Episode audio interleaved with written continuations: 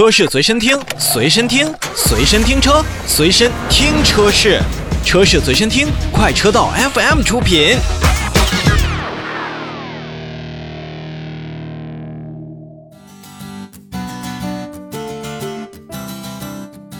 我们还是先来看召回。近日呢，福特汽车中国有限公司向国家市场监督管理总局备案了召回计划，决定在二零二一年的一月六号开始呢，召回从二零一九年八月二十四日至二零一九年九月三十日期间生产的部分二零款的进口林肯飞行家汽车，共计一千三百三十九台。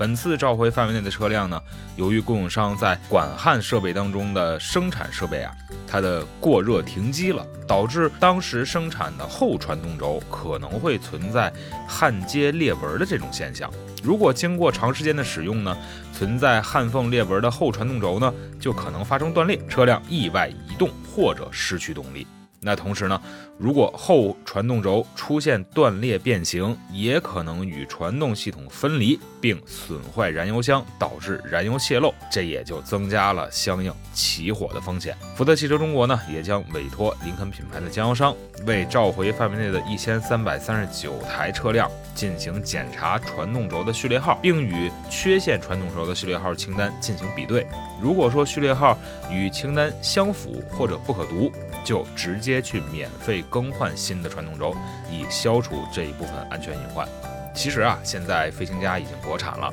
而且作为国内为数不多在五十万级别就可以买到的一个大六座和大七座的 SUV，还是受到不少消费者的追捧。那这一批次的进口飞行家呢，则是在飞行家国产之前的最后一批。所以有时候看呢，并不是说。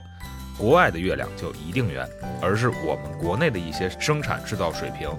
突飞猛进的发展。当然了，我们也是希望国内国外召回是一视同仁，并不能说我们在国内销售的车型就一定要符合什么什么样的规则，在国外就一定要符合别人的玩法。而对于林肯飞行家来说，这一次的召回，那我相信也是他在飞行家的这种车型身上目前最大规模的一次了。